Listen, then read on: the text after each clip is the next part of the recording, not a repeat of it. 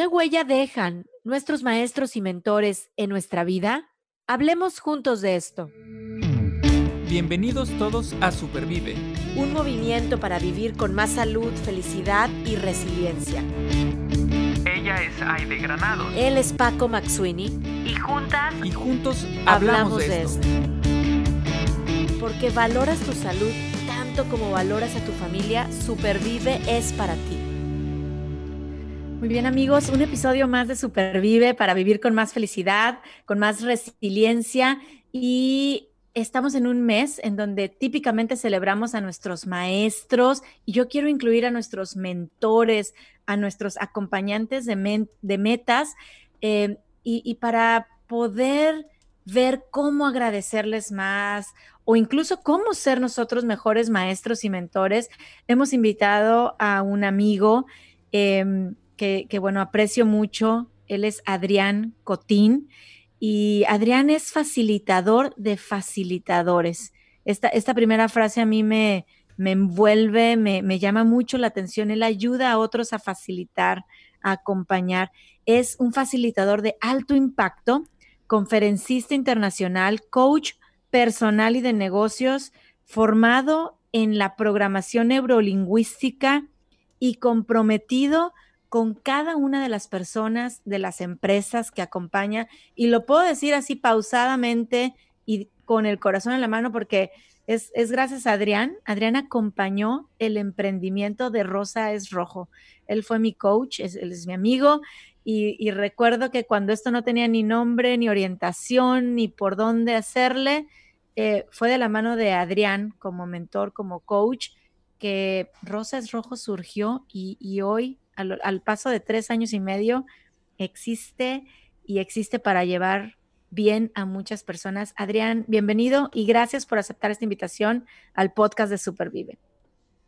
Fíjate qué interesante porque yo en cierta manera, eh, bueno, cuando te veo, además de sentir un profundo amor por ti, me siento extremadamente orgulloso eh, e ilusionado porque eh, cuando tú y yo conversábamos acerca de la idea de Rosa Rojo, mi condición era muy distinta. Estaba, estaba en ese momento superviviendo y estaba en, en un momento en el cual eh, estaba muy comprometida mi, mi existencia por eh, estaba conectado a un corazón artificial, cosa que no es tan común tener personas que estén haciendo eh, el trabajo que nosotros estábamos haciendo cuando yo estaba eh, más bien en una condición muy precaria de salud.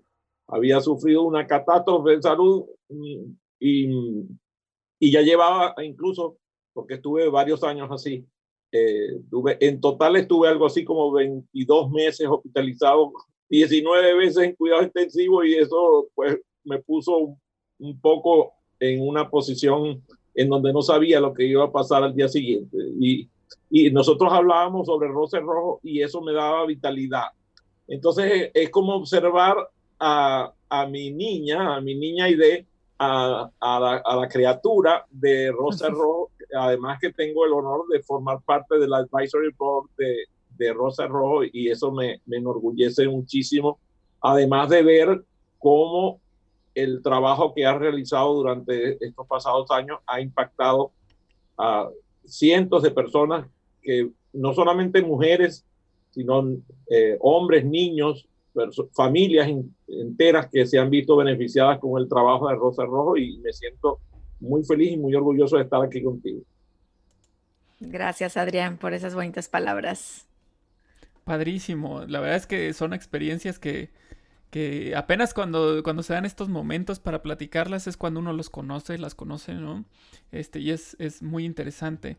Y, bueno, entrando en el tema de, de, con lo que iniciamos en la pregunta de este, de este podcast, pues vamos a hablar eh, de los maestros, de los mentores. Y me gustaría eh, que nos platicaras, este, por favor, porque a veces, Adrián, nosotros pensamos que los maestros, pues nunca, o sea, nunca nos imaginamos que un maestro tiene un maestro, ¿no? O que, o que un maestro tuvo un mentores. Como que siempre tendemos a pensar de que el maestro, pues siempre fue el maestro, ¿no? Pero, pero yendo a ese orden de ideas, pues este mes eh, en especial que en el que estamos reconociendo a los maestros, a los mentores, eh, que es un mes que, que, usamos para reconocer tanto a los maestros y lo, también a los alumnos, por ejemplo, aquí en México. Eh, ¿Qué papel han jugado tus maestros y mentores en tu vida? Fíjate que, que a veces no pensamos en nuestra esposa como mentora. Y, siendo eh, el mes también de las madres, pues mi esposa eh, en cierta manera ha sido mi mentora en algunas cosas que he tenido que aprender a su lado. Y juntos procreamos unos, unos hijos hermosos. Yo estoy casado en segundas nupcias con Iris, mi, bella esposa, yo tenemos más de 35 años juntos, pero estuve casado con Areli y Areli es la madre de Adrián Antonio y Aliet Ducy fue la madre de, de, Andrea, que ya no está con nosotros. Y, y mis hijos uh, en el segundo matrimonio con, con Iris, uh, Andrés Miguel y Alexander Daniel, todos esos hijos, incluso Andrea, que murió bebecita, eh, todos han sido de alguna manera parte de, de, de, esa mentoría que nosotros debemos recibir en la vida. Pero fíjate, inmediatamente que a mí me viene la palabra mentor a la mente, eh, me aparece el profesor Arconada, quien a los seis años de edad me daba clases de canto y durante toda mi vida infantil y juvenil fue mi profesor de canto, pero además fue mi profesor de historia, fue mi profesor de literatura, fue quien me eh, embulló en la idea de el saber, eh, que, el saber daba felicidad. Y él era profesor de literatura universal y yo desde, desde siempre me acostumbré a, estar eh, a su lado, aprendiendo junto a él acerca de la historia universal. Y cada día, óyeme, no exagero, cada día yo hago algo para estudiar la historia universal. O sea, ahorita a los 67 años de edad, todavía mi mentor sigue a mi lado. Eh, también fue, fue mi profesor de música y todavía sigo cantando. Y, y soy un tenor que tiene habilidades eh, y, y, el canto ha estado ligado a, toda mi existencia. Empecé cantando desde niñito y ayer precisamente fue el cumpleaños de mi, de mi nuera, la esposa de mi hijo Adrián Antonio, y inmediatamente mis hijos me dicen, papá, ¿cuándo vas a cantar el cumpleaños? Y el cumpleaños que yo canto solo lo canto yo, porque lo aprendí a cantar cuando era niño. Eh, y, eh, y, la gente dice, oye, ¿cómo es posible que tú te sepas esa canción?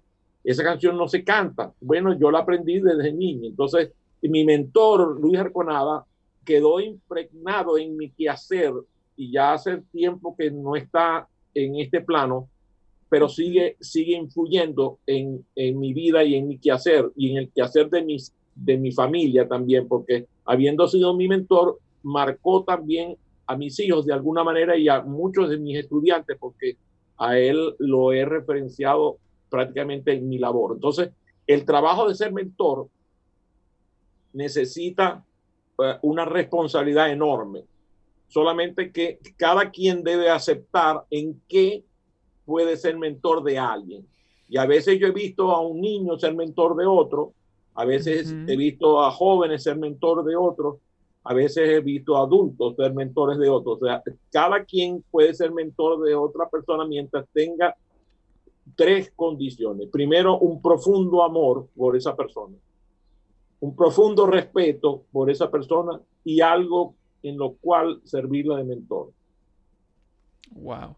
Ahorita eh, cuando, cuando estaban platicando Aide y tú al inicio, este, me vino también a la mente algo, algo muy parecido a lo que mencionaste, que es eh, los mentores aparecen a veces en donde no esperamos, donde no sabemos que van a aparecer y de la manera en la que no esperamos tal vez, ¿no?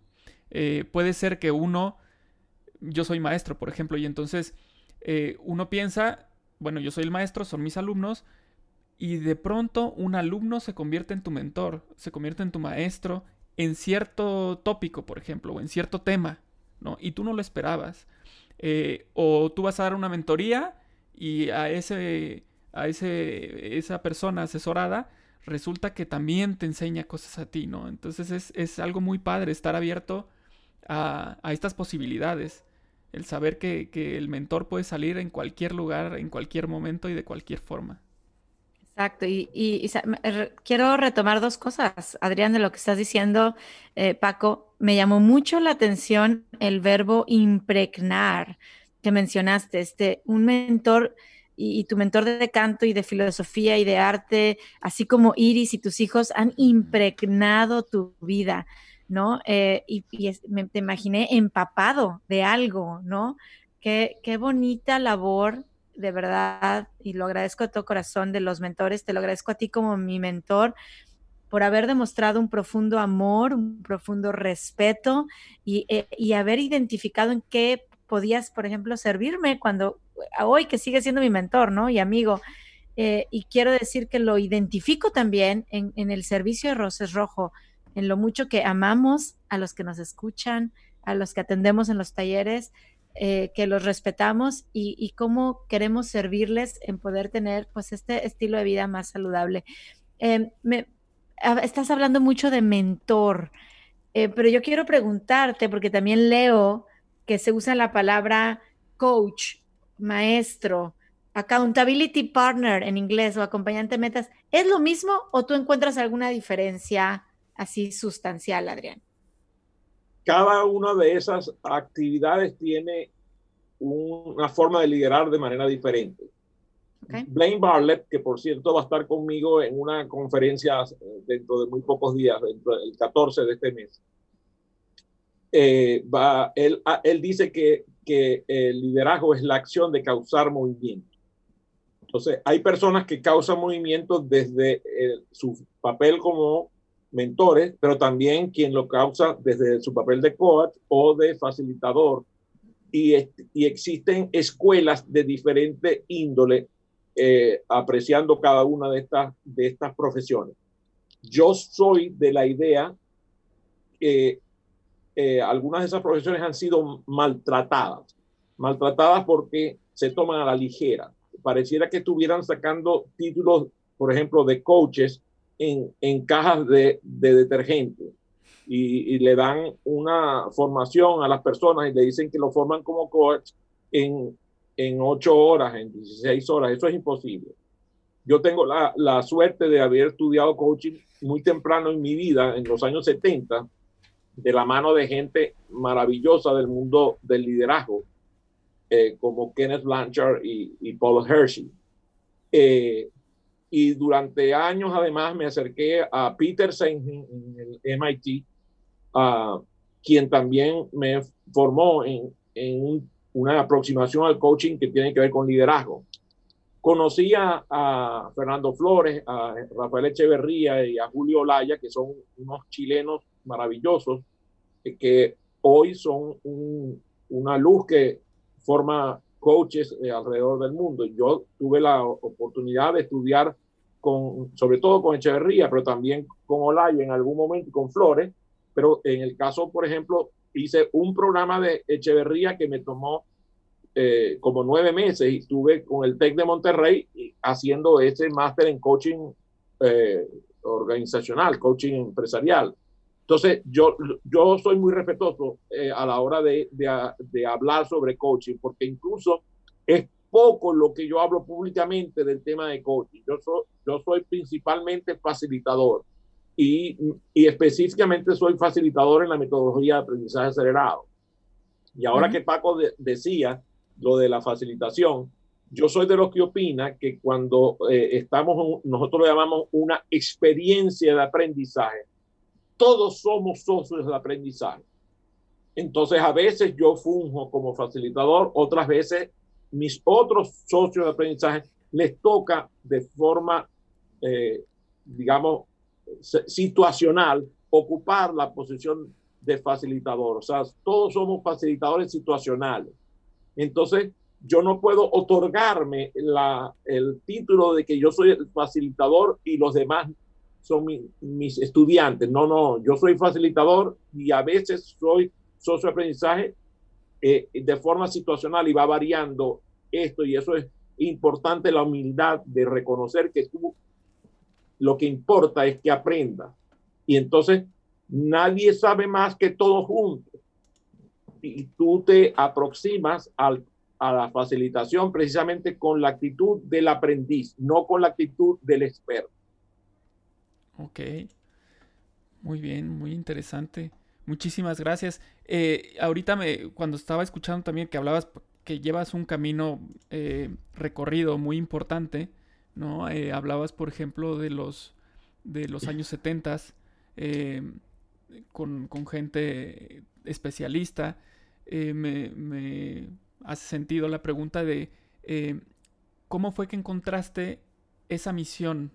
¿En qué momento de tu vida fue que dijiste, es por aquí? Eh, esto es lo mío, es mi misión, eh, ser un, ser un em, acompañante, ser un mentor, ser un coach, un maestro. Y, y, esto qué significa para ti? El primer principio de mi vida es que la fe en Dios da sentido de objeto a mi vida. Y entonces, eh, cuando yo estudié, estudié con los jesuitas, la costumbre de los jesuitas era que los estudiantes tuvieran papeles protagónicos en nuestra educación. O sea que hubo muchas oportunidades en las cuales yo lo que ahora llamo facilitar lo hice en ambientes estudiantiles. Entonces, a mí la, luz de compartir aprendizaje me, me surgió desde temprano. Asistía a clubes de lectura, a clubes de, a cineclubes, y cada, cada uno de estos lugares donde estaba, pues me permitía ah, compartir aprendizaje con otros, o compartir eh, un espíritu crítico y eso hizo de mí que, que yo eh, me dedicara a comunicar aprendizaje e incluso que aprendiera, aprendiera más, mientras más lograba que otros aprendieran al lado mío. Y, y cuando estábamos en la escuela, era una costumbre tener grupos de estudio donde un estudiante le facultaba a los demás. Entonces, esa, ese compartir se hizo casi como una forma cultural de, aprender.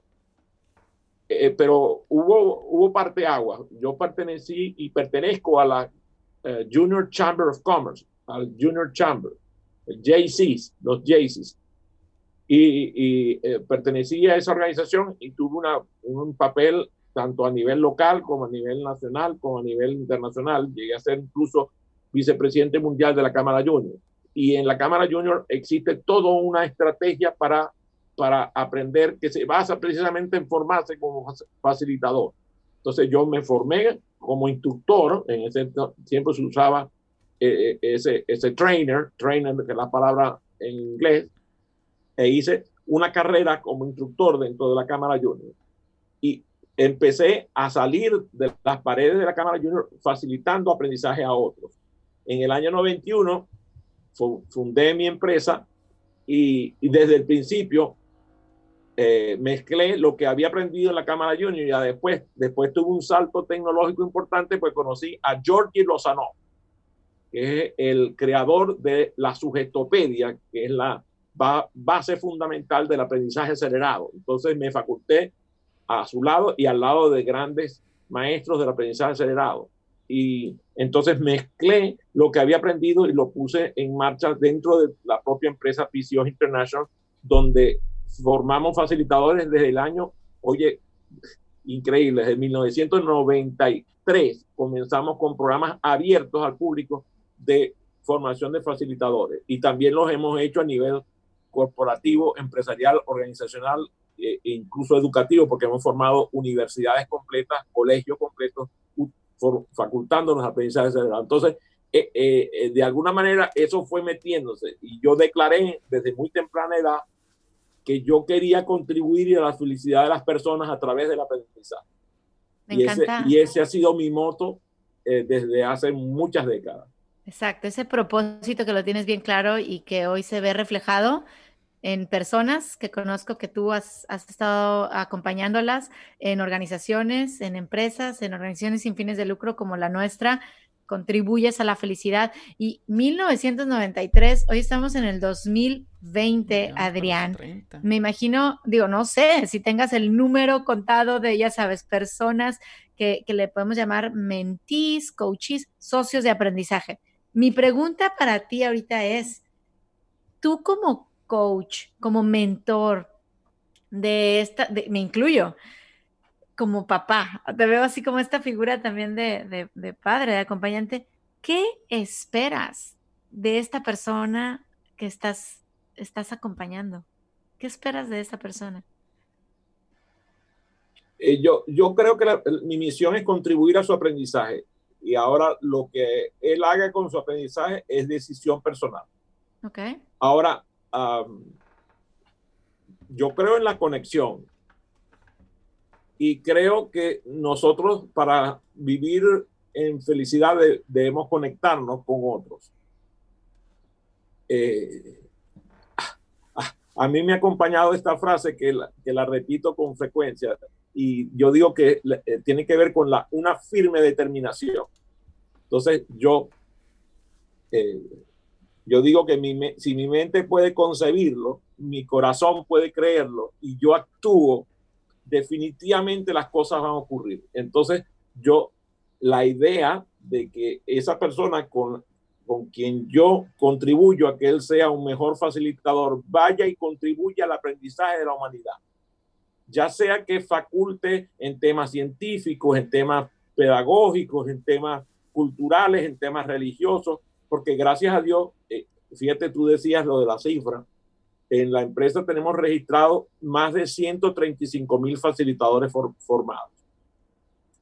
Y eh, eh, los ámbitos han sido deportivos, religiosos, militares, eh, científicos, educativos. O sea, no hay un ámbito del, del quehacer donde nosotros no tengamos un estudiante. Y esta labor incluso nos ha llevado a más de 100 países a formar estos facilitadores.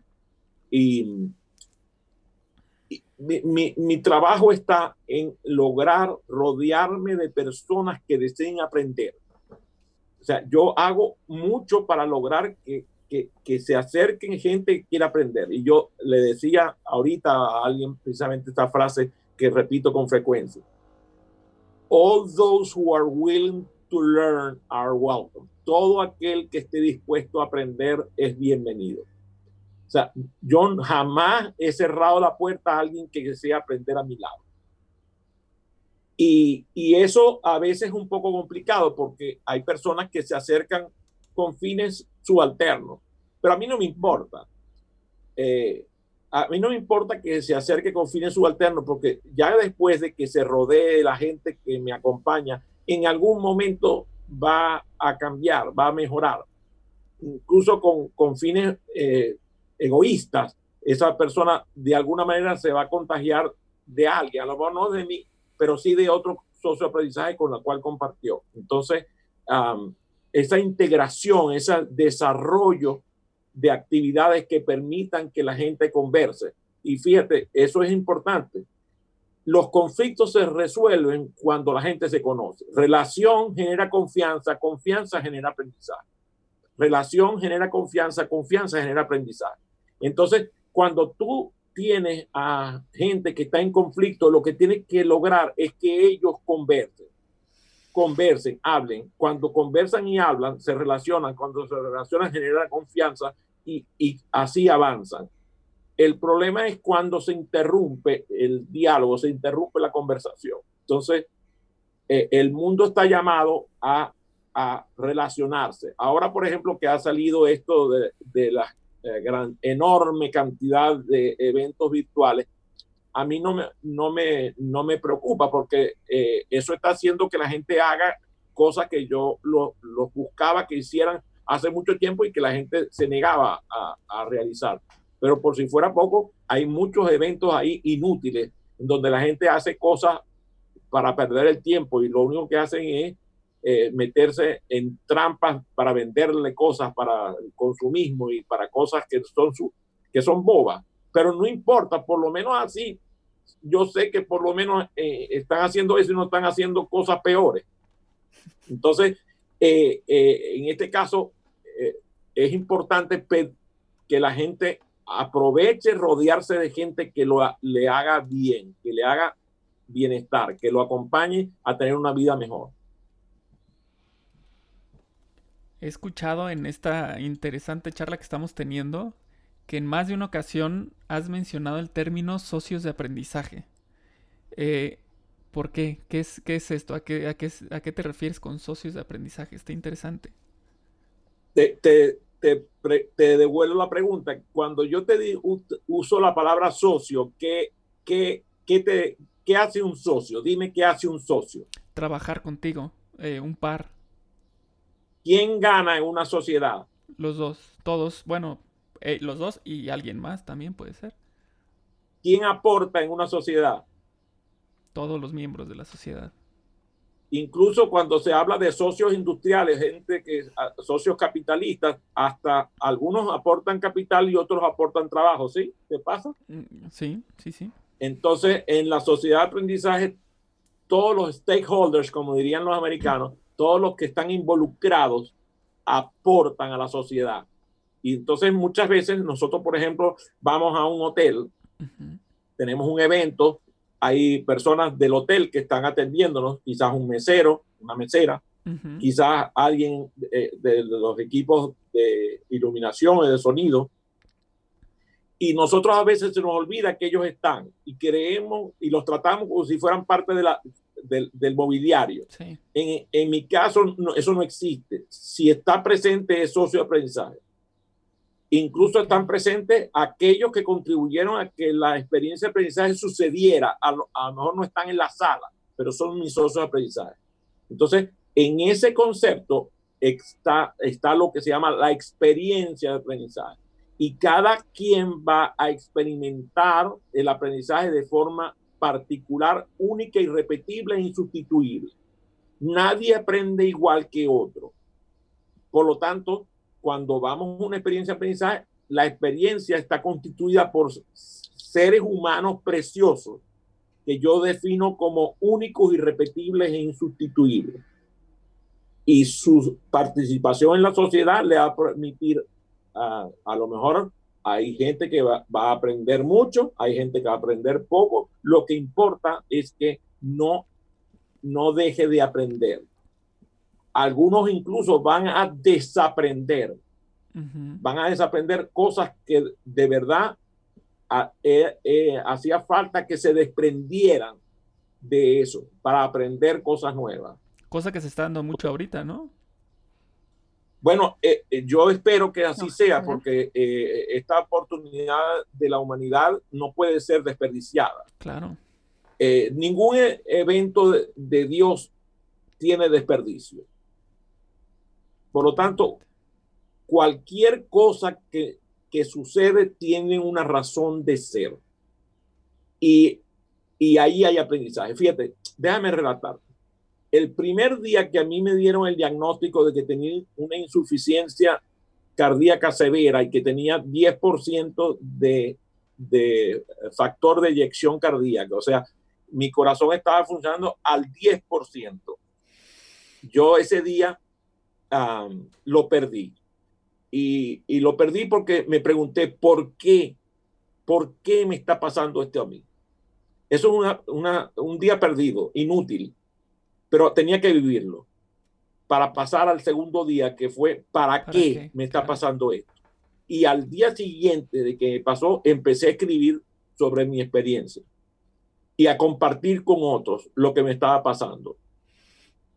Y ese, ese compartir ah, también, o sea, si yo, yo decía, si yo soy facilitador y esto es lo que me dedico, voy a facilitar lo que voy aprendiendo con esta, con esta catástrofe de salud. Y, y el solo hecho de ah, unirme a otros que, que, se acercaban a mí porque a lo mejor ni siquiera me conocían, pero se sentían conmovidos porque yo estaba compartiendo con ellos lo que yo estaba, yo estaba pasando y, y así me fueron a buscar para ayudarme. Hubo gente que me ayudó que ni siquiera yo lo había conocido jamás en mi vida y eso es una gran cosa. Eh, la gente aprendió a mi lado porque yo decidí compartir lo que estaba viviendo. Me mostré vulnerable débil, eh, eh, asustado, o sea, todas las cosas que me estaban pasando que no eran las, las que yo hubiera querido, porque a mí me encanta la, la, alegría y el entusiasmo y el bienestar, pero estaba enfermo, desvalido y en necesidad. Así que hasta eso me sirvió para salir adelante. Y en, eh, me dieron un mensaje interesantísimo, porque mi trasplante ocurre, el, eh, a mí me avisan de mi trasplante en la noche de fin de año y el trasplante ocurre en la mañanita, en la madrugada del primer año, del, primer día del año del, del, 2016. O sea, ¿qué clase de inicio de año? Wow. De lujo, de lujo y, y, me acuerdo muy bien estar en, en, la cena de fin de año aquí en mi casa, recibir el mensaje de voy camino al hospital, se me pone la piel chinita todavía y, ese corazón es el que, eh, el anterior y este, obviamente, que, que, que nos, nos, regala Adrián como facilitador, como mentor, como acompañante. Y Adrián, quiero a los que nos están escuchando invitarlos a que hagamos un alto y volteemos a ver qué mentores tenemos a nuestro alrededor, qué maestros. Y no pensemos solo en el de la escuela, como tú ya lo decías, ¿quién ha ayudado a que yo aprenda y a quién he ayudado yo a aprender? Eh, mis hijos, mi esposo, mi esposa, mi, mi, vecino, mis compañeros de trabajo. Eh, al final del día creo que es, esta función que tú haces, que oye, por eso te invitamos aquí y muchos otros también, todos, em, es para crear cosas nuevas, para retar y para acompañar. Y, veo felicidad, en verdad, éxito, un futuro muy prometedor con, con, nuestros maestros, con nuestros mentores y, te agradezco de todo corazón. De verdad, este, este podcast es un tributo a todos nuestros mentores, a todos nuestros acompañantes. muchas gracias de todo corazón, Adrián. Un día por las montañas apareció un peregrino y va diciendo, amigo soy, soy amigo. Y cuando yo escucho esa canción dedicada al Papa de entonces, eh, Dios mío, que, me, encanta pensarlo.